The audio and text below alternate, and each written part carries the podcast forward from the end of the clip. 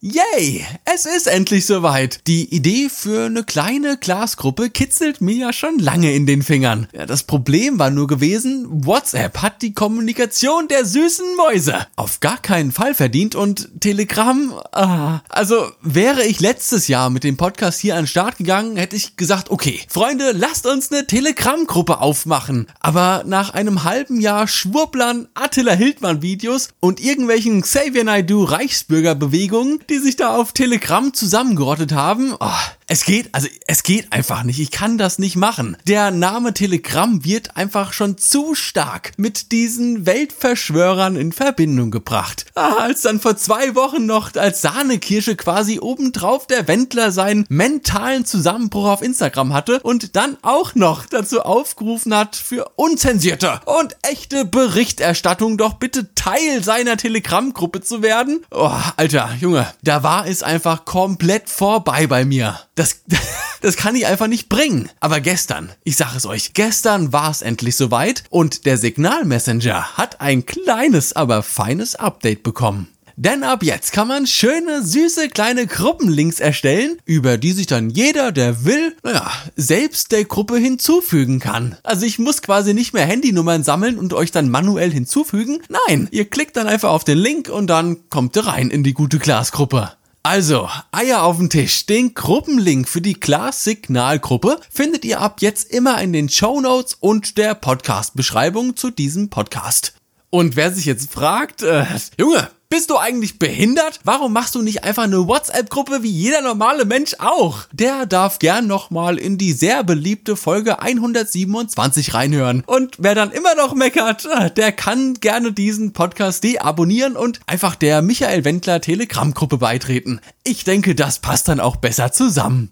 Also, versucht's doch mal mit der Glas-Signalgruppe. Wer Lust hat, ich würde mich auf jeden Fall freuen. Was genau da passieren wird, das wird sich noch zeigen, aber wichtig ist ja erstmal, dass man den ersten Schritt gemacht hat. Ah, ein kleiner Schritt für die Menschheit. Ein großer Schritt für den Glas-Podcast. So, genug Intro für heute. Wir starten jetzt ohne weitere Umwege direkt mit der heutigen Episode. Viel Spaß beim Zuhören. Pftsch. Erinnert ihr euch noch, als wir in Folge 149 in diesem mm, leckeren Restaurant waren? Ihr wisst schon, das mit dem Champignon-Rahmschnitzel und dem legendär fantastischen Schnittlauch auf den Bratkartoffeln. Boah, ich habe heute noch nichts gegessen und auch wenn dieses Schnitzel ja bisher nur rein fiktiv ist, könnte ich mir hier gerade am liebsten den Popschutz quer ins Maul schieben. Weiter im Thema. Ihr erinnert euch nämlich mal an.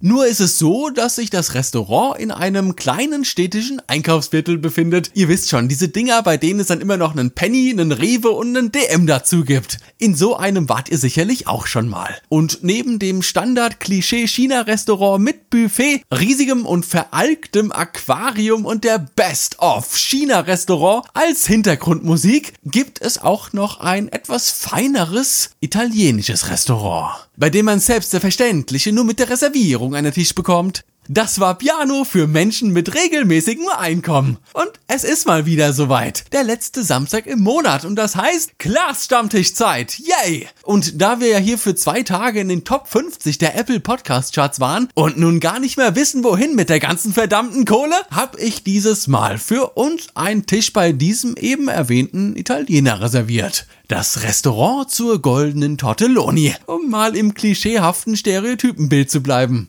Während wir da also so sitzen und uns köstlich amüsieren. Hey, wer reibt da seinen Fuß gegen meinen Oberschenkel? Hör auf damit! Oh, oh, die Vorspeise kommt. Ein leckerer italienischer Salat. Schön mit Schinken, Käse und Ei. Das Grünzeug, das spielt keine Rolle. Der Kellner fragt, ob man noch etwas Pfeffer dazu haben möchte. Noch mit der Gabel im Mund geht mein Blick über meinen Teller, vorbei an der romantisch flackernden Kerze auf dem Tisch, hoch in Richtung des Kellners. Und, boah, meine Güte. Digga, freust du dich nur uns zu sehen oder ist das da eine gigantische Pfeffermühle in deiner Hand? Der Kellner guckt leicht irritiert, versucht aber sein künstlich übertriebenes Lächeln aufrechtzuerhalten. In seinen leicht behaarten Händen hält dieser Mann eine gigantische Pfeffermühle. Ja, ich würde sogar sagen, sie ist noch größer als das Ego von Benjamin Jaworski. Hä? Was hast du gesagt, Digga? Ach, du, du, will, du willst Pfeffer? Ja, los geht's. Ja, äh, hier bitte einmal Pfeffer für die kleine süße Maus neben mir, bitte. Der Kellner steht an deiner rechten Seite, hebt seinen Arm weit über seinen Kopf hoch zum Ende der Pfeffermühle und fängt an, leicht daran zu drehen.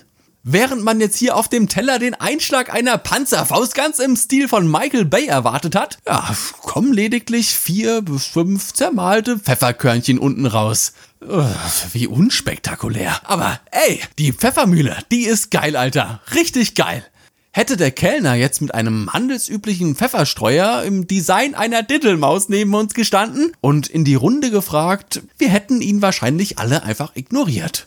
Aber so gibt's mit dem Kerl und seiner gigantischen Pfeffermühle noch ein Gruppenselfie für die Class-Signalgruppe, als wir schon fast aus dem Restaurant draußen waren. Das ist eine bleibende Erinnerung, wenn wir vielleicht mal irgendwann anderen von diesem Restaurant erzählen. Das ist ein Show-Effekt an einem Ort, an dem wir eigentlich gar keine Show-Effekte sehen wollen oder auch erwarten, sondern wir einfach nur in Ruhe essen wollen. Aber das, das war gekonnt. Und das, das war der Pfeffermühleneffekt. Ihr wisst ja, bevor ich mir die Q2 gekauft habe, war ich über zwei Jahre lang mit einer kleinen süßen Lumix GX80 draußen in der Welt und habe meine Reportagen und Veranstaltungen fotografiert. Ein Polterabend zweier Feuerwehrleute, der tatsächlich in der Feuerwache stattgefunden hat, ist mir da noch ganz gut im Gedächtnis geblieben. Ich habe hier und da, wie immer möglichst unauffällig, meine Bilderchen geknipst und stand dann irgendwann in einer kleinen Gruppe und habe mich mit den Leuten unterhalten. Einfach so ein bisschen Smalltalk. Da kommt einer zu uns in die Runde und quatscht mich direkt von der Seite an. Was ich denn da für eine Kamera in der Hand hätte? Die ist so klein. Ist das noch eine analoge? Irgendwas hat in dem Mann gebrannt. Hey, Wortspiel 5 wegen Feuerwache. Ich wusste aber noch nicht genau was. Die Lumix hatte ich zu dieser Zeit in einem schönen kleinen braunen Ledercase und das Olympus-Objektiv vorne drauf hatte auch schon so einen leichten Vintage-Look. Ich habe die Kamera aber nicht irgendwie hochgehalten oder dem leicht neugierigen Mann in die Hand gegeben. Ich habe sie einfach weiter leicht baumelnd und umso stilvoller um meine rechte Schulter hängen lassen. Ja, also, was ist das denn für eine Brennweite? Darf ich. Oh, das ist aber ein schönes Ledercase und oh, das war der Moment, in dem sein innerer Geduldsfaden scheinbar gerissen ist. Und schon platzte es aus ihm heraus. Äh, äh, ist das ein Leica? Die Musik stoppte, das Licht ging an, Menschen drehten sich zu uns herum, gespannte Blicke richteten sich auf meinen Mund. Äh, äh, nee, äh, das ist, nee, das ist eine Lumix. Die Menschen drehten sich gelangweilt wieder herum, die Musik fing wieder an zu spielen und die Enttäuschung des Mannes war durch das noch eingeschaltete Licht deutlich zu erkennen. Er hat nicht ein Bild von mir gesehen, das ich an diesem Abend gemacht habe, das ich ihm ja locker hätte zeigen können über mein kleines Display, aber sein Interesse an meiner Kamera und somit auch an meiner Tätigkeit als Fotograf an diesem Abend, ja, die war scheinbar schlagartig verschwunden, puff in Rauch aufgelöst. War das jetzt schon wieder eine Wortspiel 5? Ah, es ist zweideutig. Es hat auch nicht lang gedauert und dann war der Kerl wieder verschwunden. Und ich habe ihn den restlichen Abend über nicht mehr gesehen. Ich hätte also auf dieser Feier die geilsten Hochzeitspolterabend Feuerwehrwachen Bilder aller Zeiten machen können. Es hätte ihn nicht interessiert. Einfach weil mein Kamerabody nur 500 Euro teuer war. Das kann ja schon nicht sein, oder? Ihr erinnert euch jetzt vielleicht an den Kellner, der zu unserem Tisch kommt und einen kleinen handelsüblichen Pfefferstreuer in der Hand hält. Äh, nee, danke, wir brauchen keinen Pfeffer. Ja, schmeckt sehr gut, danke. Als Fotografen und auch Videografen müssen wir immer einen gewissen Grad an Professionalität erfüllen, um in unserer Tätigkeit auch wirklich ernst genommen zu werden. Mein Fehler, dem ich jahrelang aufgelaufen bin, ist, dass ich dachte, diese Professionalität müsste sich in meinen Bildern widerspiegeln. Über meine Ausrüstung habe ich mir nie Gedanken gemacht. Das musste für mich immer funktionieren und ich musste mich so gut damit auskennen, dass ich bei spontanen Situationen blitzschnell meine Kamera drauf einstellen konnte. Das, also genau das war meine Definition von Professionalität, von professionellem Fotografieren. Und über die Jahre habe ich dann doch lernen müssen, dass dieses Bild, das wir von uns als Fotografen definieren, irgendwie wertig sein muss, nach außen hin etwas verkörpern muss. Aber woher kommt das? Jeder Fotograf, der auch nur annähernd etwas Ahnung hat, hätte das Olympus-Objektiv, das ich damals auf meiner Lumix drauf gehabt habe, irgendwie interessant gefunden, weil es eine überaus gute Linse für eine MFT-Kamera ist. Fakt, da gibt es nichts zu diskutieren. Äh, MFT? Also, also ich meine, mit freundlichen Grüßen, oder? Also das heißt ja dann MFG. Und Lun, Lun, wie, wie war das nochmal? Lunix. Also das verstehe ich auch nicht so ganz. Die allermeisten Menschen, die einen Fotografen buchen, haben halt keine Ahnung von Fotografie. Punkt für uns. Da können wir wieder ein bisschen Geld mit unseren Dienstleistungen verdienen. Yay! Leica, das ist aber ein gängiger Begriff in der Gesellschaft. Man weiß, dass es deutsche Kameras sind und dass sie extrem teuer sind. Genau wie wir alle keine Ahnung von Armbanduhren haben, aber hey, spontane Frage an euch. Nennt mir doch jetzt mal sofort die erste Marke, die euch in Sinn kommt, wenn ihr an wertige Armbanduhren denkt. Ich wette, 90% von euch haben jetzt sofort an Rolex gedacht.